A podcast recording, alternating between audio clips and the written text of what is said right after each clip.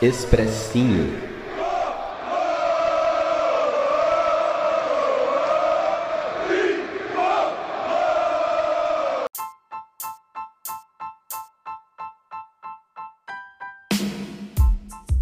Fala galera da SPFcast, aqui é a Maria, membro do coletivo Contra-Ataque. Tô passando mais uma vez aqui no Expressinho, mas dessa vez não é para falar sobre a nossa equipe feminina, que por sinal é muito bem obrigada, tá classificada para a próxima fase do Campeonato Brasileiro. Tudo certo. O objetivo aqui hoje é falar sobre o fatídico jogo contra o Fortaleza que aconteceu na noite de ontem no Castelão pela Copa do Brasil. Que foi um jogo completamente doido, com direito a VAR, expulsão de um monte de gente e a marca registrada dos times do Diniz, que é o quê? Fazer muito gol e levar muito gol também. Falando aqui com, esse, com essa, essa voz de quem tá rindo, mas apenas rindo de nervoso, porque é só assim para lidar com esse time. Pelo amor de Deus. Mas vamos lá, falando sobre o que rolou na partida, é, foi um jogo bem movimentado do começo ao fim.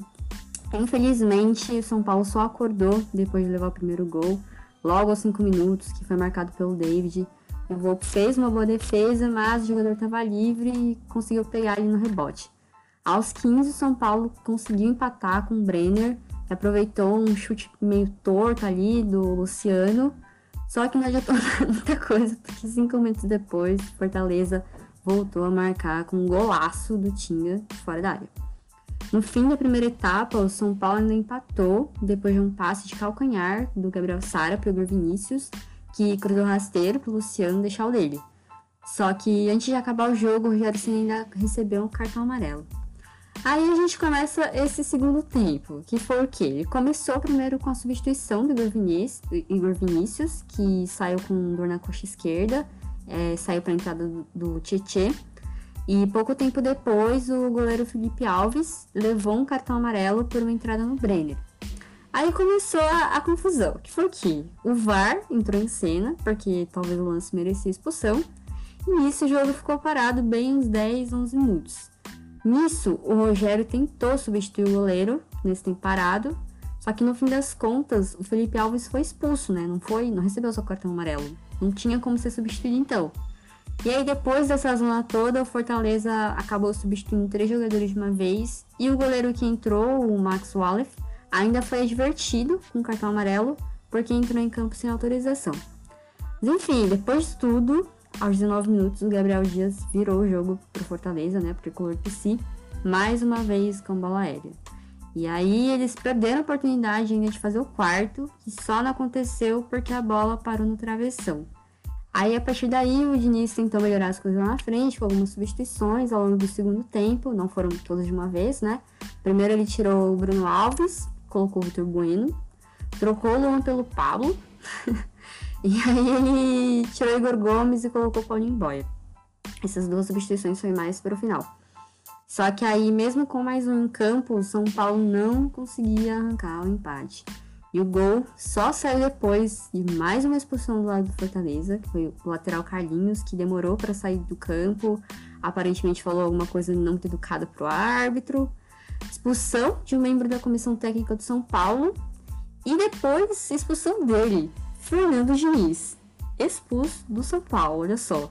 Do São Paulo não, né? Do jogo. do São Paulo ainda não. Mas enfim, coincidência ou não, o gol só saiu depois pelos pés do Brenner. Só que mesmo depois de todo o tempo de paralisação, todas as outras coisas extra-campo que aconteceram, o árbitro só deu 9 minutos de acréscimo. E no finzinho do jogo ainda teve uma reclamação do tricolor paulista de pênalti por um possível toque de mão do Juninho. E o VAR foi acionado mais uma vez, só que não deu em nada, o jogo foi finalizado ali no Castelão, 3 a 3 Mas vamos lá, o que dizer deste jogo? Eu vou começar falando dos pontos negativos pra gente poder, né, terminar um pouquinho mais feliz. Não vai acontecer muito bem assim, mas enfim, vamos começar pelas coisas ruins. Que é o quê? Eu acho que o pior jogador, se não foi o pior, foi um dos piores em campo, foi Igor Gomes, que já tá vindo mal um bom tempo, né, infelizmente. E ele nem era citado na narração, na transmissão, ficava esperando a bola chegar, não correr atrás. Apagadíssimo Igor Gomes, tanto que foi substituído, mas só no final. E aí tem a questão do Diego Costa, né, da, da nossa defesa, E no último programa eu participei do SPFcast, né, do o, o formato tradicional, e eu falei que a defesa de São Paulo parecia que finalmente tinha se encontrado, só que achava que isso não se manteria por muito tempo e infelizmente estava certa. Como queria estar errada? Mas foi o que rolou, né? O Diego Costa não foi bem nesse jogo. Tem culpa no cartório pelo último gol do Fortaleza. Tem ainda a problema do Luan, que também estava apagado na volância nesse jogo. É, ele foi um jogador que, que fez o, o time no, no, jogo contra o Palmeiras se encaixar muito bem. E nesse, infelizmente, não rolou. Nossa defesa não foi bem. Bruno Alves, no fim das contas, ainda foi substituído. Então, desse jeito, né? Tá, levamos três gols, só não saiu aquele quarto porque, enfim, a, a, o travessão salvou a gente. E aí tem o Daniel Alves, que a sua melhor atuação no jogo foi quando ele foi deslocado para lateral. Então ali ele atuando com lateral foi melhor do que em todo o jogo na, no meio campo. E ele inclusive foi quem originou a jogada do primeiro gol do Fortaleza. Perdeu a corrida pro, pro jogador do, do Fortaleza, né? Que quase marcou o 4. O 4, o quarto.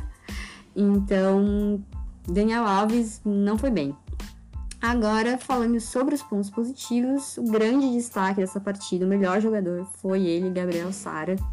Acho que a gente já pode abrir mão do tal do dinismo ou dinizismo, enfim, como quer que vocês chamem, e implantar o sarismo no São Paulo, não é mesmo? Que tão criticado nos primeiros jogos, conseguiu participar de todos os gols desse, assim, e, e ainda tentou fazer os dele. Melhor jogador em campo, Gabriel Sara e acho que além disso, a gente tem que falar da nossa dupla de ataque, que parece que se encontrou também. Essa eu, eu torço para que realmente fique, né? Já que a, na defesa as coisas se encontraram, mas se desencontraram no fim das contas. Ataque, pelo amor de Deus, Diniz. Brenner e Luciano foram bem demais. E o Brenner ainda conseguiu alcançar a artilharia da equipe, né? Ultrapassou o, o Pablo. Então, assim, voando Brenner e Luciano. Eu espero mesmo que para os próximos jogos assim se mantenha. No geral, em relação ao jogo, é, primeiro tempo terminou o primeiro tempo, acho que foi um resultado justo, né? O, ali o empate foi, foi bem, assim, foi ótimo São Paulo, dava para alcançar a vitória, mas o segundo tempo acho que a coisa desandou mais porque é, a gente passou a maior parte do segundo tempo jogando com um a mais e aí ali no final ainda com dois a mais em campo. E o São Paulo não conseguia é, é, fazer gol.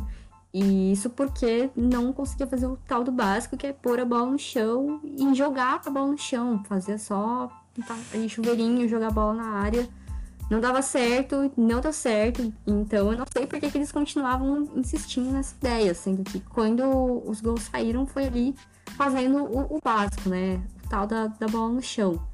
Então, para mim, esse foi o, o, grande problema, além do, dos nossos problemas é, da defesa, que não são de hoje. Enfim, foi isso. Esse, esse foi o, o, São Paulo contra o Fortaleza.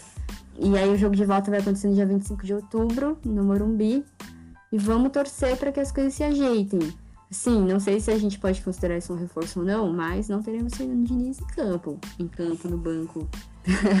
e aí precisa, primeiro precisa, acho que ajeitar a coisa da defesa, mas acho que isso vai ser o mais complicado porque é um time treinado por, por Fernando Diniz, então eu não boto muita fé de que a gente vai conseguir arrumar a defesa tão bem assim, ainda mais para um time como Fortaleza, que foi muito bem no contra-ataque, conseguiu investir no que eram os pontos fracos do São Paulo.